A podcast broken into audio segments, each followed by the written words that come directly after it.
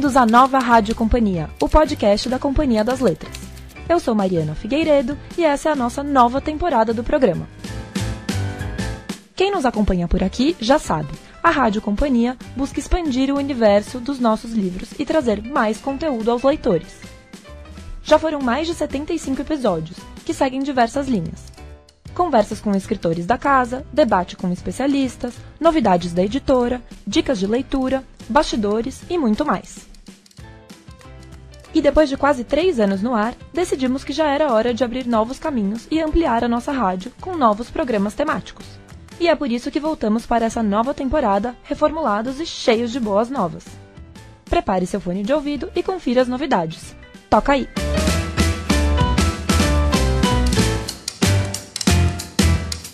A partir de agora, na nossa Rádio Companhia, você encontrará, na primeira semana de cada mês, mais informações sobre os lançamentos do período.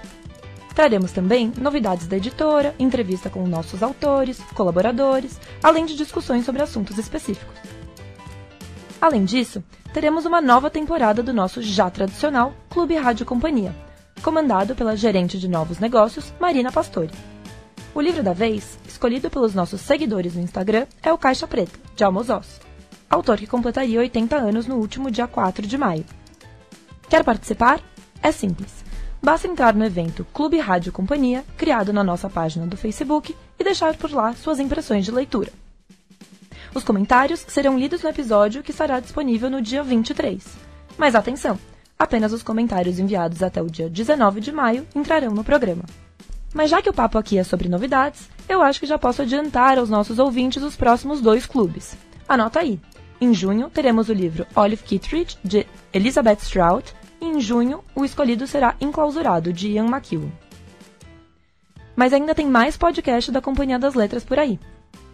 Também em maio, estreia Claramente, uma série de autoconhecimento inspirada nos premiados livros e autores dos selos Objetiva e Companhia das Letras. Apresentado pela editora Fernanda Pantoja, o Claramente estará no ar quinzenalmente, às terças, e discutirá as mais recentes pesquisas científicas que tratam das questões que nos afligem diariamente. De como tomar decisões na vida e nos negócios, de como conseguir se organizar no mundo atual e como mudar os nossos hábitos e entender o que de fato é felicidade. Para os amantes de clássicos, teremos o programa Clássicos Rádio Companhia Apresentado pela também editora Luara França, o programa trará sempre um especialista para falar sobre um tema da literatura mundial. Seja sobre gregos antigos ou franceses modernos, o time de colaboradores da Penguin Companhia vai trazer informações interessantes para os leitores. A primeira temporada está prevista para começar em julho. Mas isso não é tudo. Fique ligado aqui na Rádio Companhia, que em breve teremos mais novidades para você.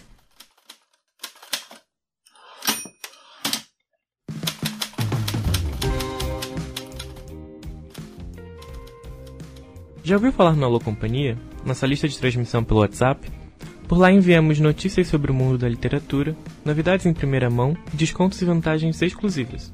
Para participar, é só mandar uma mensagem informando seu interesse para o número 11 94292 7189.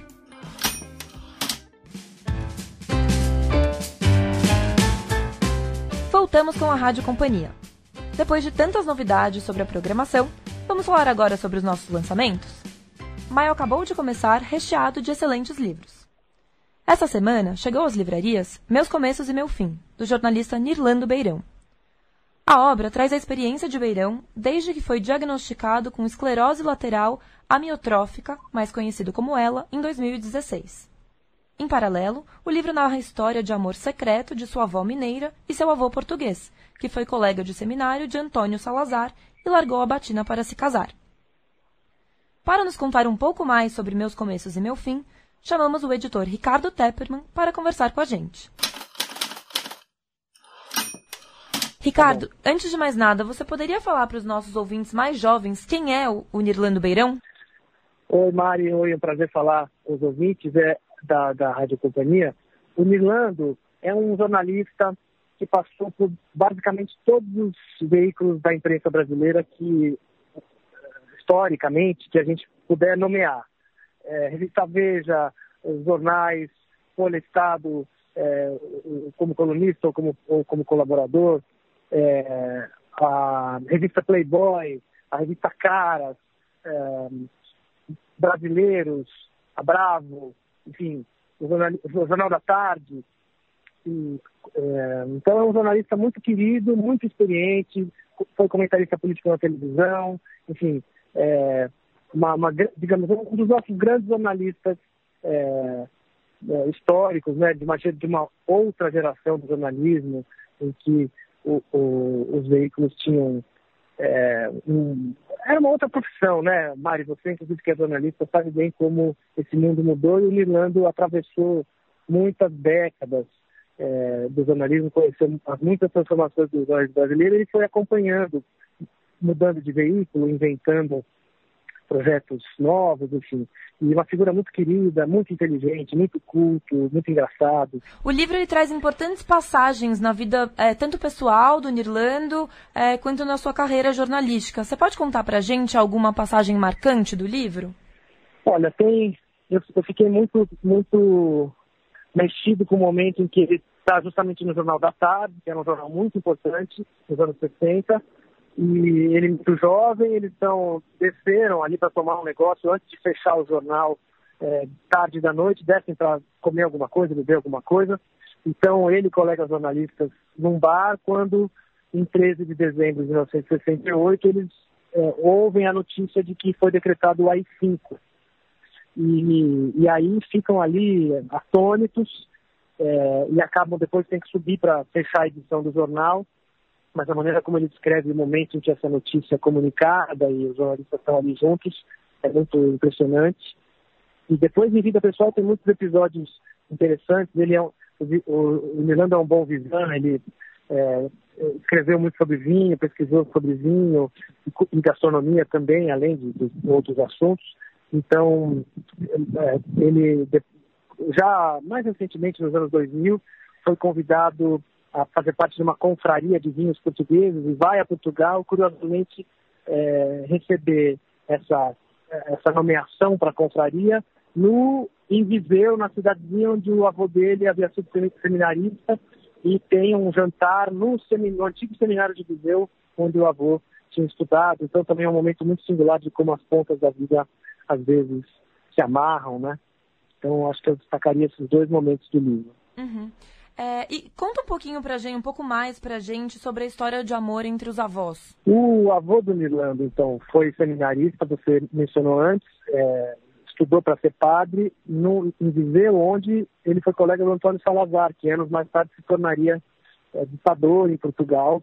Então, é, e, e, com quem o avô do Nirlando manteria relações. É, ele voltaria já casado com a avó é, muitos anos depois, quando Salazar era é, presidente ditador de Portugal.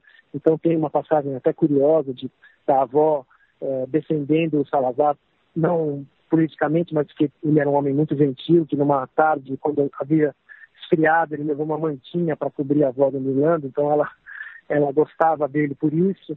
Mas enfim, mas a história, a história de amor aí é, é a seguinte, o, o avô, avô Beirão veio depois de, de uh, formado padre para o Brasil, primeiro para o Rio de Janeiro, e rapidamente ele é deslocado para uma pra paróquia de uma cidadezinha em Minas Gerais, Oliveira, é, onde morava a, essa jovem é, que é a avó do Milando, e, e eles numa é, o, padre é convidado para a seresta que a família é, promovia e se apaixona e eles acabam começando um namoro e claro o padre tem que largar a batina e aquilo numa cidadezinha pequena em Minas é, é muito enfim, é inaceitável, então o casal foge de lá, vai morar primeiro no Rio Grande do Sul, depois é, volta para Minas, vai morar em BH, mas essa a, a história do começo desse namoro é, se torna um tabu, ninguém falava é, sobre, é, sobre a, vida pregressa do padre Beirão, e até porque, é, como ele diz no livro, imagina, o padre tinha recebido muitas pessoas de Oliveira para se confessar, devia ter muitos segredos ali da vida das pessoas. Era incabível naquele momento, ainda na primeira metade do século, que um, a vida pudesse seguir normalmente com um ex-padre e uma, uma jovem da sociedade. Então essa história fica como um segredo na família, é, com um certo incômodo. O Nirlando só vai saber que o avô tinha sido padre é, já jovem, e, enfim, e, e, portanto tinha uma, uma atmosfera de segredo, de, de alguma coisa que tinha que ser acobertada, que era um pouco vergonhosa e que é, acabou sendo muito marcante na experiência é, do Nirlando.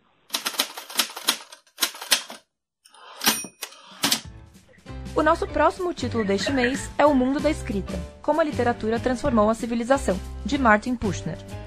O livro, que vem sendo chamado de Sapiens para Fanáticos por Livros, conta como a escrita inspirou a ascensão e a queda de impérios e nações, o desabrochar de ideias políticas e filosóficas e o nascimento de crenças religiosas.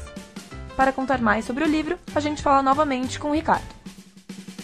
Ricardo, é, a gente divulgou esse livro faz pouco tempo nas nossas redes sociais e foi um sucesso. As pessoas adoraram a capa, ficaram bastante animadas com o conteúdo.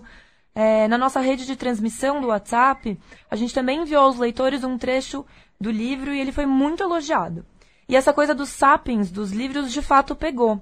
Eu queria que você contasse pra gente por que, que esse livro vem sendo chamado de Sapiens dos Livros. Eu acho que isso deve ter a ver com o fato de que é um livro de de muita erudição, quer dizer, tem muita informação sofisticada sobre as mais diferentes culturas ao longo da história, quer dizer, tem um escopo muito abrangente é, e é narrado de maneira muito acessível, com envolvente, quer dizer, tem um pouco tem, tem, tem essa dimensão que me parece que é comum aos sapiens e também essa dimensão formativa, quer dizer, como que você vai desde os primórdios da humanidade e o, o, o Martin Kushner procura a ideia de contar histórias como, como sendo uma ideia formativa fundamental do ser humano e, e ele vai mostrando como que contar histórias por meio da escrita é, e, e, nas mudanças tecnológicas da escrita nas várias culturas como que isso é, foi moldando cada cultura é, isso no Japão é, na, no México pré-colombiano na, na Alemanha de Goethe, que, que viaja para, que descobre a ideia de literatura mundial quando viaja para a Itália, eh, na Bíblia, na Ilíada, dizer, nos, nos, mais diferentes registros uh, da literatura entendida de maneira abrangente, ampla, uh, nas muitas culturas ao longo do tempo, com essa dimensão uh, histórica de, de milênios, né? Então, é uma história da literatura muito original, é, muito erudita e muito acessível. Então são características muito singulares que eu não conheço outro livro que, que, que reúna essas, esse conjunto de características. Então é muito estimulante. E o autor ele traz a história de importantes obras da literatura mundial. Tem alguma que você particularmente tenha achado mais especial? Olha, são muitos capítulos muito diferentes uns dos outros, dá vontade de falar de todos.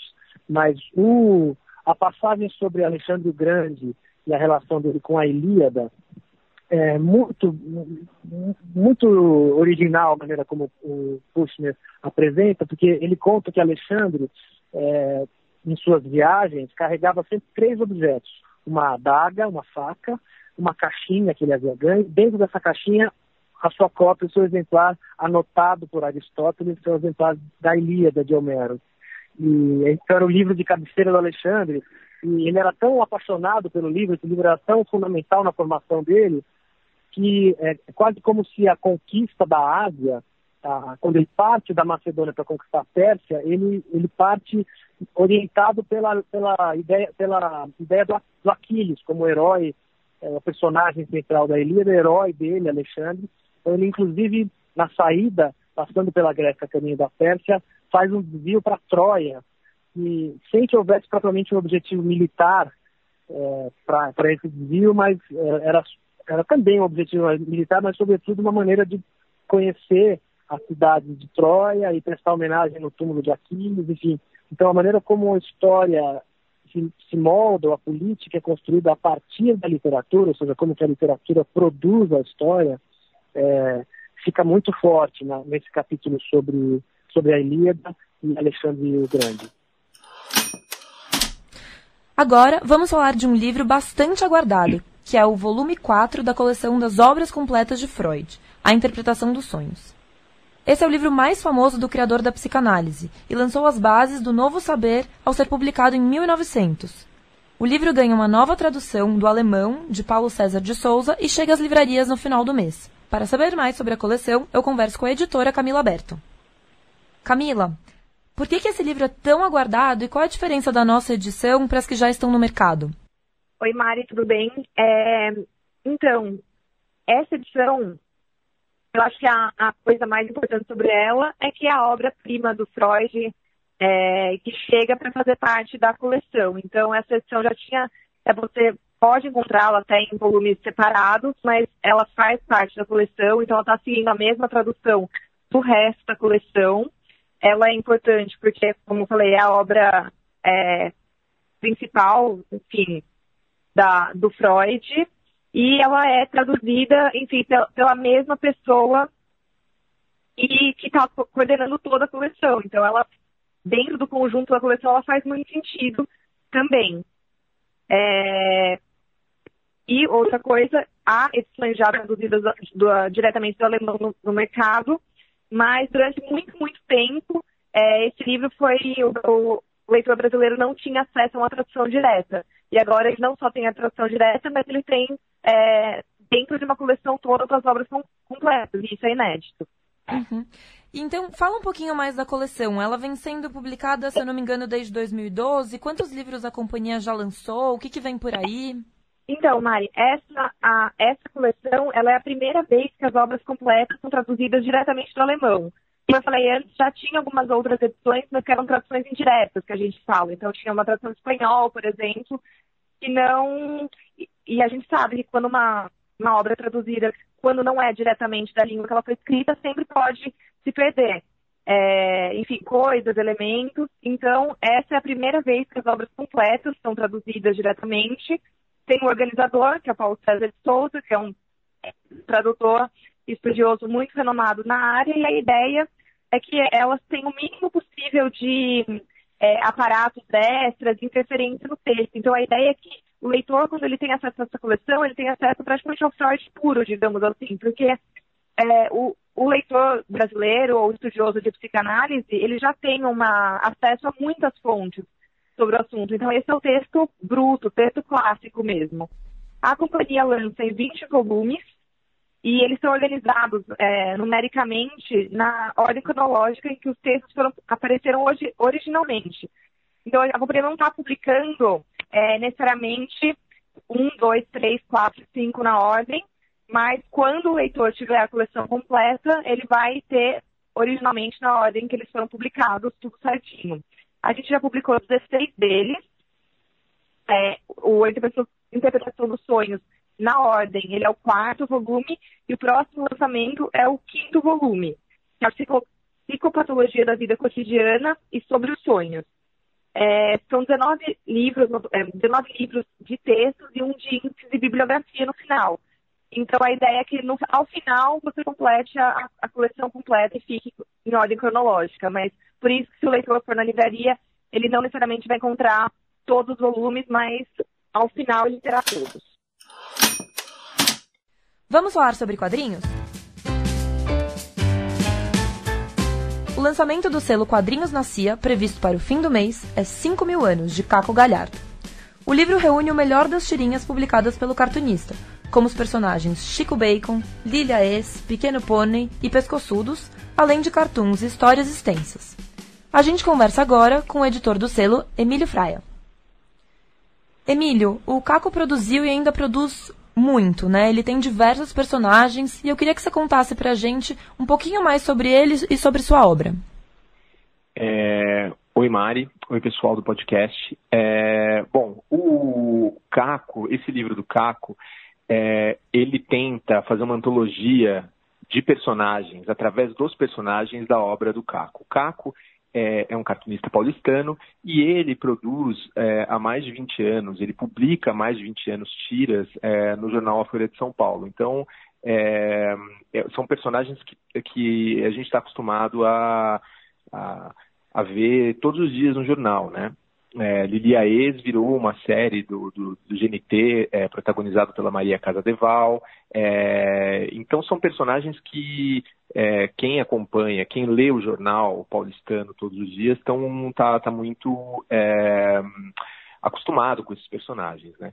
E ele produz muito. É, então, o nosso desafio foi um pouco escolher é, a, algumas tiras que fossem é, emblemáticas dos personagens. O livro ele é guiado pelos personagens. Então, ele tem lá um capítulo sobre o Chico Bacon, um capítulo é, com, com, tiras do Pequeno Pônei, é, dos Pescoçudos. Então, é isso um pouco que vai guiar o livro e tentar fazer é, uma espécie de antologia da obra dele e um cartão de visitas, assim, de é, como ele compõe, como ele produz, como é o humor dele e, enfim, tá muito divertido.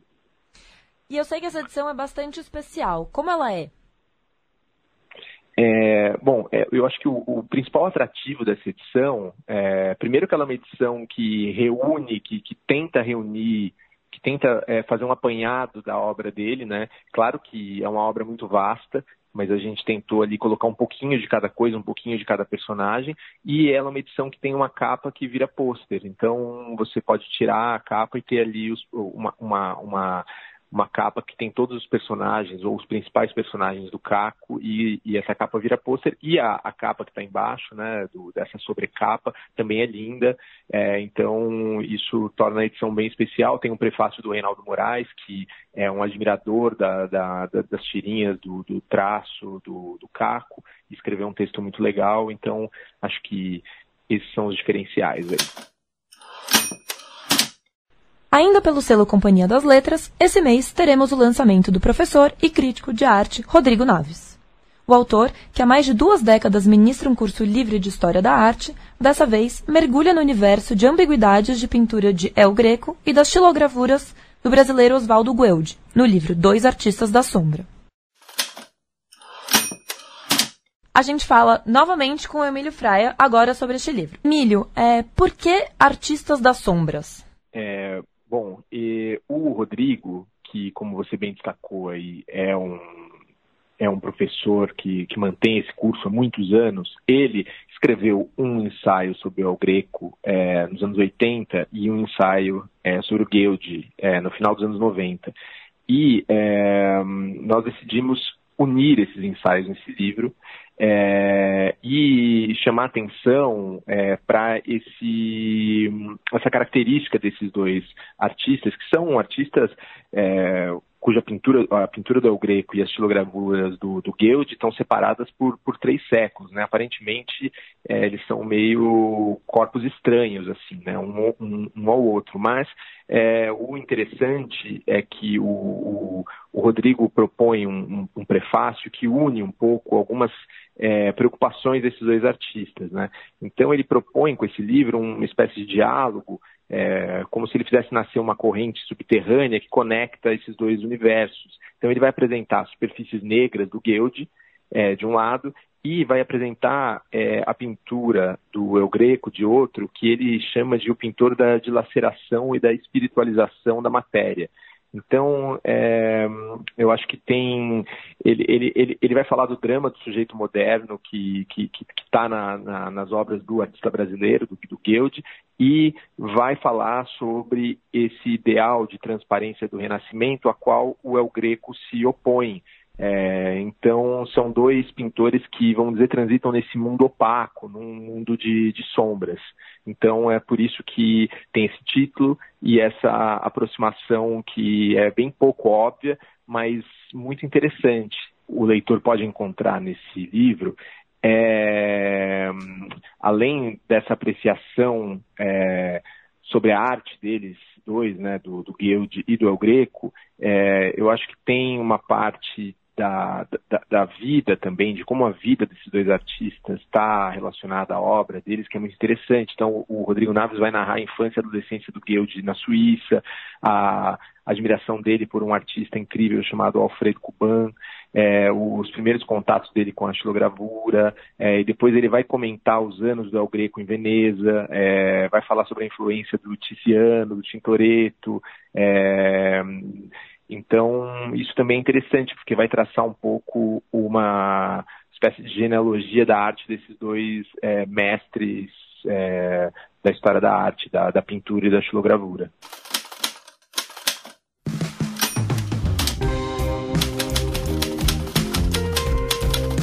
Já assinou nossas newsletters? Conte-nos o que você gosta de ler e enviaremos novidades e conteúdos especiais de acordo com os seus interesses. Basta se inscrever em nosso site www.companhiadasletras.com.br.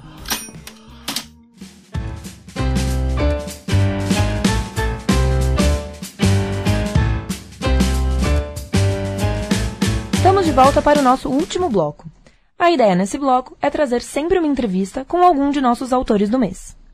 Para nossa estreia, vamos conversar com Lilia Moritz Schwartz, professora titular do Departamento de Antropologia da USP e Global Scholar na Universidade de Princeton, além de autora de diversos títulos, entre eles As Barbas do Imperador, Brasil, uma biografia, com Heloísa Starling, e Lima Barreto, Triste Visionário.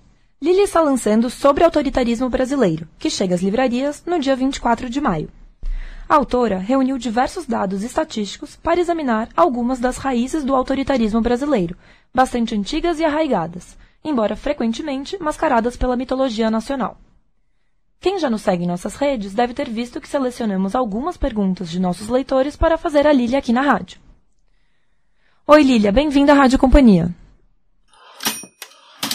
É, a primeira pergunta ela vem do Paulo Enio Melo, e ele quer saber se o autoritarismo no Brasil é diferente de outras nações e em quais pontos. Bom, eu vou começar invertendo a pergunta. Né? O autoritarismo no Brasil tem alguns aspectos comuns, uh, sobretudo nesse contexto contemporâneo e mundial né, em que nós vivemos agora. O que há em comum é essa tentativa de, primeiro, isso que alguns estudiosos têm chamado de democratura, ou seja, você, a, a pessoa chega ao poder a partir de um processo democrático, qual seja, pelo voto, mas a uh, democracia não se limita a voto na urna. Democracia é muito mais do que você realiza depois. Então, é, esses são governos autoritários, porque alguns deles até são eleitos de forma democrática, mas passam a agir autoritariamente. De que maneira? Desafiando e criticando a imprensa, os três poderes constituídos, as instituições, a universidade. Quer dizer, passa esse tipo de mensagem que apenas eles, eles falam diretamente ao povo sem a intermediação, sem o atravessamento dessas instituições, que são instituições críticas e necessárias da democracia. Também o que há em comum a esses autoritarismos é uh, uma certa demonização uh, das questões de gênero em geral, né? Uh, ou seja, um ataque frontal a todas as opções de gênero que não sejam heteronormativas. Enfim, é, também um ataque às minorias, né, com a construção de uma espécie de xenofobismo local, porque você destaca o um nacionalismo, enfim, esquecendo que todos esses países são compostos por nações muito, muito múltiplas e tem como alvo, alvo de ataque as minorias sociais. O que há de específico, então, uh, no autoritarismo do Brasil? Uh, já que nós definimos o que há de, de, comum. O que há de específico, na minha opinião, é o nosso passado. Né? Ou seja, por isso que eu retorno tanto ao passado. Então, por exemplo, a questão da escravidão é um tema fulcral da nossa, ainda na nossa atualidade. Uh, é preciso fazer um adendo, não há uma, não é dizer que tudo é culpa do passado, não é porque nós temos recriado o racismo de uma forma muito forte e determinada. Por que, que a escravidão é uma contradição fundamental? Porque o Brasil foi o último país a abolir a escravidão, aboliu a escravidão com uma lei muito conservadora e que não reintegrou, não se preocupou com a integração dessas populações de fazer, de idear um, um país mais inclusivo e o Brasil recebeu praticamente a metade dos africanos e africanas que saíram dos seus continentes de origem.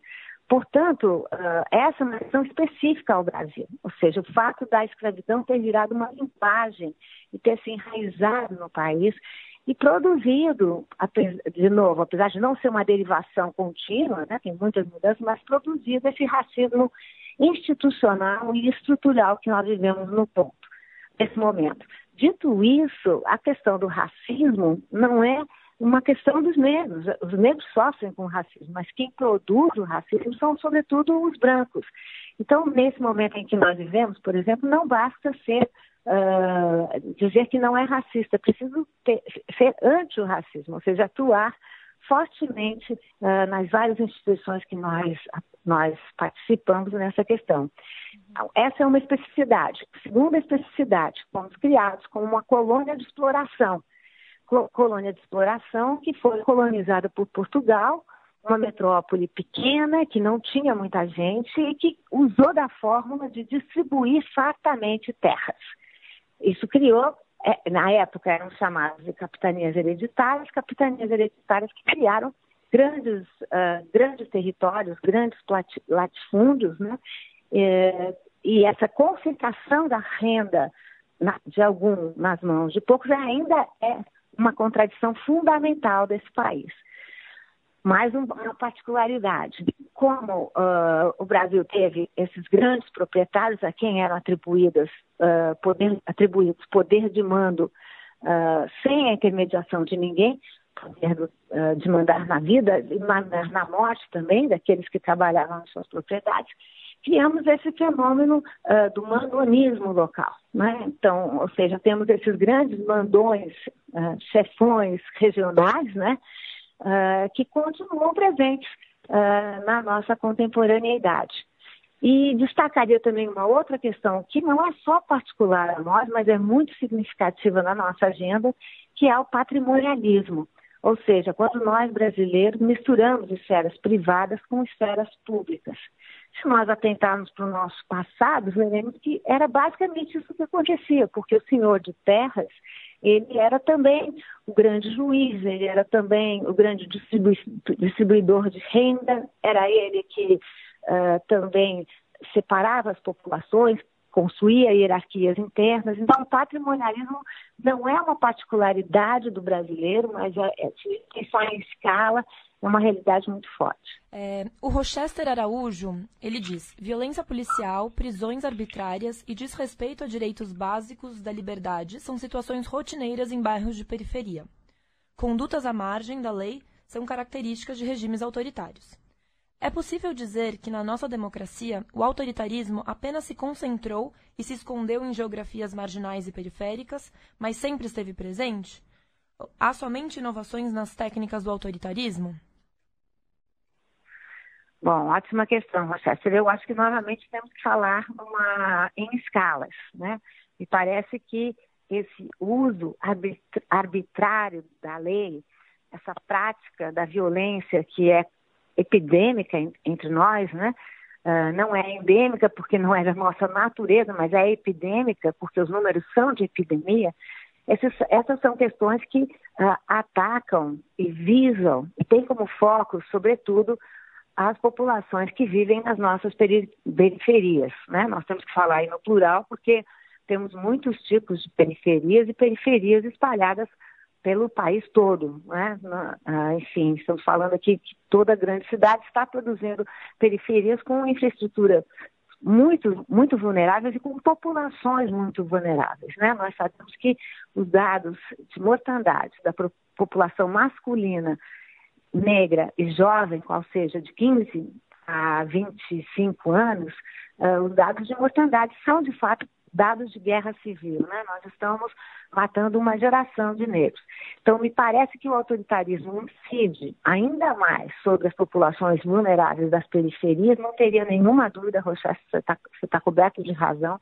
Mas o autoritarismo tem sido crescente e tem afetado uh, a todos nós brasileiros. Né? Quando nós temos um, uh, um chefe do Planalto que se preocupa em censurar uma propaganda do Banco do Brasil, né? uma propaganda que era uma propaganda que, que pretendia, que visionava uh, uma clientela mais jovem, mas também uma, uma clientela mais múltipla e plural, eu me refiro de novo à raça, mas também a gênero, você vê que o nosso presidente se dá o direito de censurar uma, uma propaganda e também uh, derrubar o diretor de marketing dessa instituição. Ou seja, esses atos sumários, estou uh, dando um exemplo, poderia dar vários, são atos de autoritarismo, de autoritarismo que incidem sobre toda a população. Né? Eu penso que toda a população vem sofrendo com esse voluntarismo uh, do nosso chefe da casa, chefe do executivo, que prefere, uh, que, que, que, usa a sua voz como se fosse a voz de todos os brasileiros, e em nome dessa sua voz ele acaba, uh, de alguma maneira, selecionando aqueles poucos que vão sair lucrando e abandonando os muitos que perdem os seus direitos. Outra questão que é uma questão fortíssima para pensarmos é a situação dos povos indígenas, né, desde que a, a FUNAI foi para a pasta da agricultura, pasta da, da agricultura que tem uma ministra que compactua com os interesses do agronegócio. Né? Então, uh, é uma contradição imensa. E vejam aqui que temos um outro, outros grupos, me refiro às populações indígenas, às populações ameríndias, que estão sofrendo muito por conta uh, da, da atitude autoritária uh, do, da gestão Bolsonaro. A Raíssa Velten pergunta: o que ainda falta na construção de uma agenda inclusiva que possa efetivamente combater o racismo estrutural no país? Uh, olha, Raíssa, falta muito. falta basicamente muito, né? Ou seja, nós tivemos, graças, sobretudo, Raíssa, à atuação do, do ativismo negro, né? dos vários ativismos negros, né? não só do movimento negro, mas esse ativismo tão importante uh, das mulheres negras, nós tivemos uma, a construção de uma agenda uh, que, de pretensão inclusiva, né? ou seja, criamos uma secretária, uma secretaria para a promoção da igualdade racial. Uh, finalmente decretamos, de, dedicamos um dia feriado aos Ouvidos Palmares, todos os nossos feriados são de personagens brancos, uh, uh, ou seja, a agenda, criamos uma política de cotas que não, não é efetiva, mas vai se em, vai ganhando força pelo país, políticas de inclusão social, de patrocínio da igualdade estão uh, fizeram parte de uma perspectiva mais progressista do país, né? Mas no momento em que nós vivemos, as estatísticas, os dados mostram como nós experimentamos e admitimos mesmo uh, um racismo estrutural muito forte no país, né? Se você pegar aí seus dados de, da saúde, você verá que as mulheres negras é que são as que menos uh, utilizam, realizam uh, exames preventivos. Isso não é porque não queiram, mas é porque não tem condições, não tem tempo, trabalham, tem essa dupla, tripla jornada de trabalho e acabam não aproveitando dessas benesses que o Estado deve fazer e cumprir. Você pegar também, Raíssa, na área da educação, as populações negras, sobretudo masculinas, são aquelas que uh, desistem mais da, não vão até o fim na, no, no seu programa escolar. Mais uma vez, a gente sabe que, como existem preconceitos muito fortes, e são inúmeros os relatos de estudantes negros que dizem, por exemplo, que a professora, ao primeiro dia, já pede para que eles sentem no final da, da sala, para que, dessa maneira, como eles não vão prestar atenção, eles não incomodem a classe. Esse é um exemplo que mostra a grande discriminação existente no espaço educacional. Se nós temos problemas na área da educação de uma forma geral, se nós sabemos que as últimas pesquisas têm mostrado que muitas vezes o aluno, o alunato brasileiro termina a sua formação uh, fundamental e média sem saber ler corretamente, sem, sem saber escrever e sem saber fazer contas, os dados que interseccionam uh, geração com raça mostram como, uh, e gênero ainda, mostram como os, a, as populações negras são as mais prejudicadas no nosso sistema educacional. Se nós pensarmos em transporte, se nós pensarmos em moradia, se nós pensarmos em no, nos empregos, né? Uh, to, por todos esses elementos que nós formos avaliar, uh, toma força esse conceito de racismo estrutural.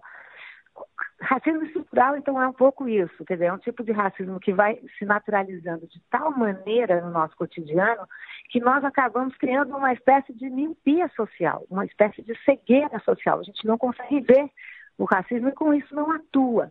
Uh, é muito importante que, claro, o protagonismo venha das populações negras, mas que os brancos também tenham um compromisso contra o racismo, né? anti o racismo. Essa é uma postura ética fundamental. Nós não teremos uma democracia no Brasil se nós continuarmos com esse racismo que não é só estrutural, mas é institucional. O que é institucional? Ele está no coração uh, das nossas empresas. Você, você pode imaginar, Raíssa, no espaço, no espaço corporativo, uh, quantos negros em posições de direção uh, nós vamos encontrar? Pouquíssimos. As estatísticas mostram que, enfim, as porcentagens são muito reduzidas ainda. Se nós pensarmos no espaço acadêmico onde eu, onde eu atuo, qual será a nossa quantidade de alunos negros? Então, eu dou aula na universidade pública, a USP, né? Qual é a porcentagem de alunos negros nas, nas universidades chamadas duras, né? no sentido de que elas são talvez mais duras de entrar, né? Uh, ou seja, engenharia, medicina, por outro lado, se você atentar para os professores, para o corpo docente, também a porcentagem de, de negros vai aumentando, mas ainda não, está longe do satisfatório. Né? Uh, se você, isso sem esquecer do, da, das instituições culturais, né? quando vemos poucos negros em exposições, nos teatros, né? só em ambientes que são ambientes uh, mais a, fora desse, desse local central. Eu penso que fizemos muito, o ativismo fez demais, continua a pressionar, o que é muito importante. Uh, eu, como professora, sinto o efeito do ativismo até nos programas de curso que eu dou. Imagina que antes eu dava um curso chamado História do Pensamento, em que não apareciam nem negros nem mulheres. Né? Ou seja, o grande problema desse, desse racismo institucional é que ele produz essa espécie de invisibilidade. Né? Essa é uma invisibilidade construída, é uma invisibilidade construída socialmente, e nós, como cidadãos, temos ah, o dever né, de combater. Uhum.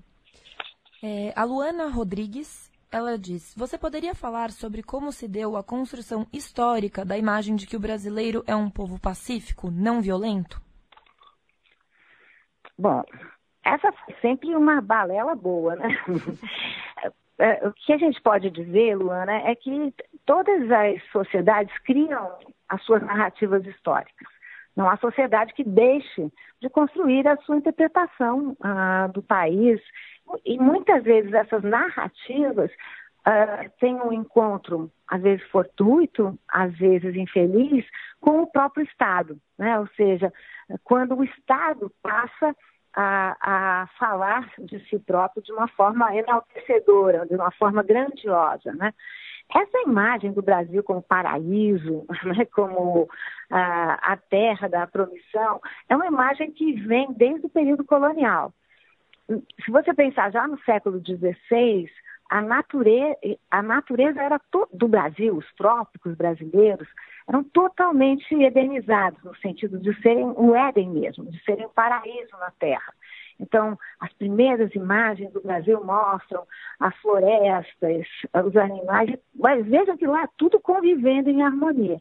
Só o que discrepava dessa imagem pacífica, harmoniosa, era, era a humanidade porque a humanidade sempre foi, a humanidade do Brasil, né, entre muitas aspas, porque nessa época nem éramos o Brasil era uma, éramos uma colônia portuguesa. Então, ah, essa humanidade projetada, primeiro nos indígenas e depois nos africanos, era vista com suspeita e com restrições. Com relação aos indígenas, talvez você ouviu falar, Luana, mas ah, ah, os primeiros viajantes destacavam muito que esses eram povos canibais, que comiam uns aos outros e que andavam nus e que eram polígamos. Então, essa desconfiança era muito forte. Hoje nós sabemos que não se tratava de canibalismo, né? mas se tratava basicamente de um ritual, de um ritual de trocas, que talvez a gente poderia usar o termo antropofagia né? de uma forma mais uh, compreensível do que a ideia de um puro canibalismo. Essas, essa imagem projetiva dos grandes trópicos viajaria no tempo seria muito forte na época do Império, na época da nossa independência, essa projeção uh, de um Éden na Terra, e ganharia uma, uma afeição mais evidente no governo de Pedro II e depois também de Getúlio Vargas, né, que são dois grandes líderes brasileiros que até hoje são lembrados né, uh, por esse seu lado de quase de um marketing político, né? não existia na época, mas era basicamente isso. Pedro II uh, constrói um projeto romântico, naturalista, em torno disso que ficou conhecido como indigenismo. Mas, de novo, o projeto do segundo reinado, se você lembrar da, do romance que penso todos leram, né? Uh, Iracema, de José de Alencar, né? A Iracema vai morrer para que a civilização, para que Moacir, né, o seu filho, junto com o colonizador branco, Moacir que quer dizer filho do sofrimento, para que Moacir vingue e crie uma nova civilização. Então, esse era um pouco o modelo do império, essa ideia uh, de um paraíso que iria vingar, né? Então, a noção do bom selvagem, o selvagem que uh, vai de maneira grata, né, morrer pela civilização. E o que é interessante é que já no segundo reinado não se falava em escravidão. Né? O país tinha uma, uma população escrava imensa. No Rio de Janeiro, a população de negros e pardos e uh, livres, libertos, escravos, excediem muito a população branca e mesmo assim nas representações não existiam negros, né? a não ser raramente por viajantes estrangeiros, mas não eram comissionadas pelo Império. E Getúlio Vargas é que vai criar, nos anos 30, essa imagem projetiva do Brasil, quando ele vai, uh, por exemplo, nacionalizar a, capu, a, a, a feijoada, dizendo uh, que feijão era branco, que nem os, os, os, as populações europeias brasileiras, marrom, feijão era marrom, como as populações negras, uh, era amarelo, como a laranja, isso se referia aos nossos orientais, vermelho, como a pimenta, isso se referiria aos, aos indígenas, e aí perguntaram a ele, a Getúlio Vargas, o que significaria o verde da couve. E Getúlio Vargas, que era um populista de raiz, respondeu: ah, a couve são as nossas matas. Ou seja, essa projeção não só de um território paradisíaco, de uma, de uma população que praticava, pratica a democracia racial, era uma contradição, era e é uma contradição em seus termos. Como é que um país que teve escravos até 1888 pode se considerar um lugar paradisíaco, sendo que a escravidão é um sistema que supõe a posse de um homem por outro homem, de uma pessoa por outra pessoa.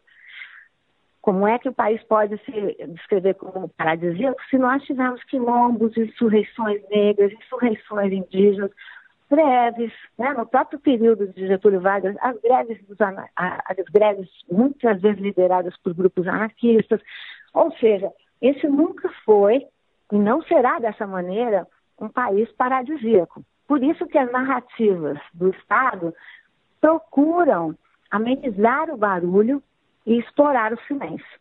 Agora, quando existe silêncio, existe conivência, não é? Uhum.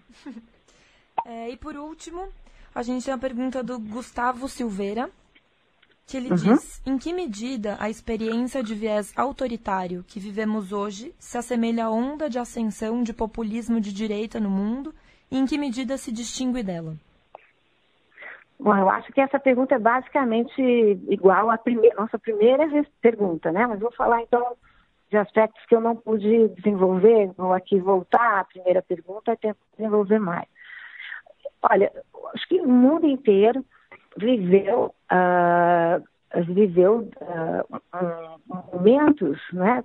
sobretudo no começo do século XX, e que continua, esse século, desculpa, no começo do século XXI, que vai, vai se arrastar, né? nós estamos em 2019, viveram momentos de crise. Momentos de crise são momentos propícios para, uh, para que esse tipo de governo autoritário se afirme. Porque o que acontece? As pessoas estão desempregadas, estão muitas vezes passando fome, estão passando necessidade, e nada melhor entre muitas aspas, hein, Gustavo, do que criar um bode expiatório, ou seja, colocar a culpa em alguém, né? Então, a, a raiz, o fermento dos governos autoritários é feito do ódio, ou seja, do ódio do eu contra você, dos nós contra eles, do modo que produz polaridades, muita, muitas polaridades. Então, por exemplo, o termo esquerdopata. Quem usa esse termo esquerdopata constrói uma unidade em grupos que são tudo muito distintos, né? são grupos progressistas em geral, com estratégias diferentes. É a mesma coisa que essa pessoa não gostaria de ser chamada de direito pata. Eu quero crer que o voto em governos autoritários é um voto muito variado, mas o que está acontecendo internacionalmente? Nós estamos recriando em outras bases, em outro contexto, a, a, a estrutura de ódios e afetos da época da Guerra Fria quando justamente se construíram dois blocos opostos, dois blocos que não poderiam debater. É isso que nós temos visto na Hungria, é isso que nós temos visto na Polônia, é isso que nós temos visto nos Estados Unidos, até mesmo, se nós olharmos quem é o primeiro-ministro de Israel, né?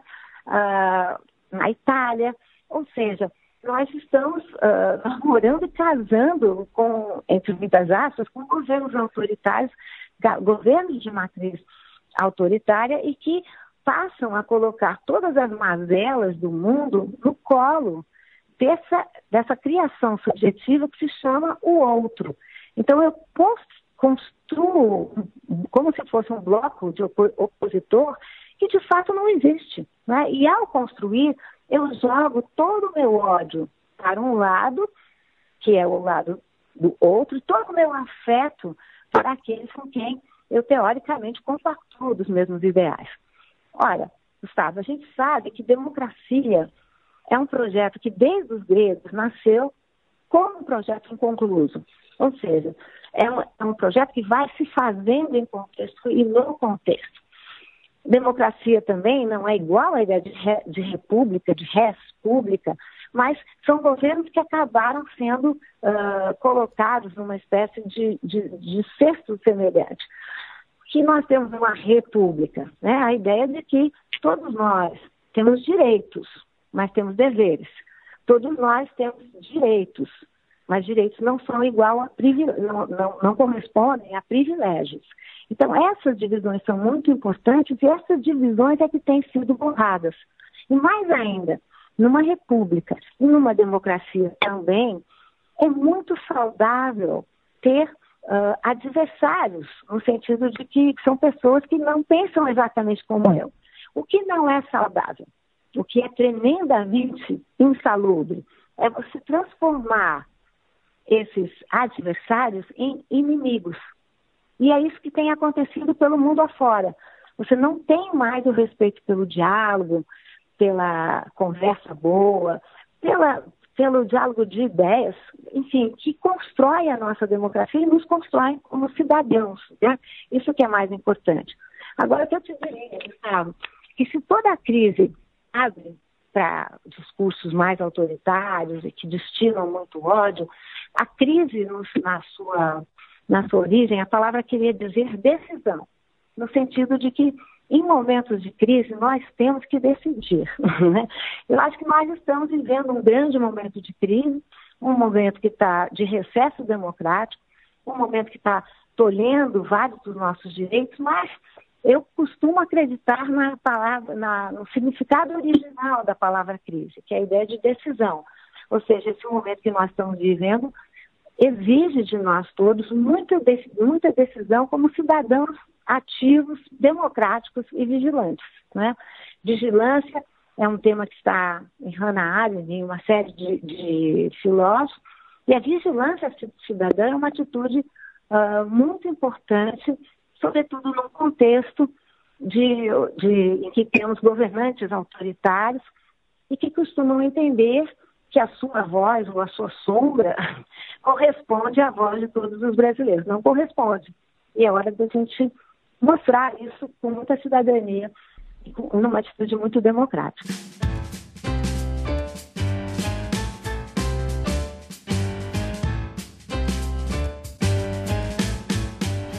É isso aí, pessoal. A nossa Rádio Companhia fica por aqui. Muito obrigada a todos que nos acompanharam nesse novo programa. E fique ligado, já temos data para o nosso próximo encontro, que acontece dia 6 de junho. O programa vai debater sobre os autores da Companhia das Letras na Flip e ainda teremos entrevista com o neurocientista Siddhartha Ribeiro, que lança em junho o livro O Oráculo da Noite.